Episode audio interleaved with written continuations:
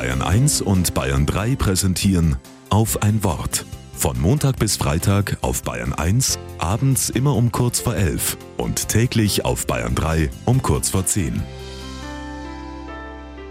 Mit Dietmar Rebmann.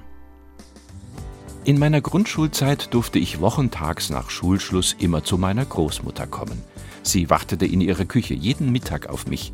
Ich kam meistens sehr gestresst bei ihr an, weil ich sehr strenge Lehrer hatte und mich die üblichen Pöbeleien unter den Mitschülern nervten.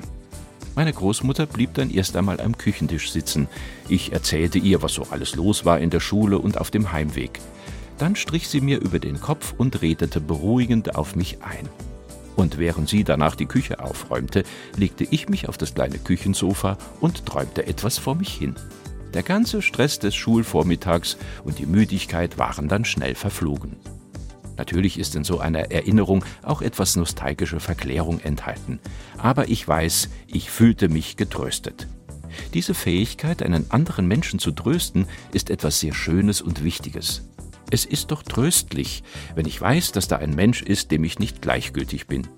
Trostreich ist alles, was seelische Energien in Bewegung bringt und verhindert, dass sich jemand in sich selbst vergräbt. In der Bibel gibt es einen Tröster, der sagt, wenn du dich beruhigt hast, dann heb deine Augen in die Höhe. Blick nicht auf dich, auf deine begrenzten und eingeschränkten Möglichkeiten. Schau doch nicht auf deine Schwachheit und deine Zweifel. Wer nur auf sich schaut, der ist gleich am Ende. Schau hoch zum Himmel. Da ist einer, dem bist du nicht egal von dem bist du geliebt, der nimmt dich so, wie du bist. Gott gibt dich niemals auf. Was für ein Trost.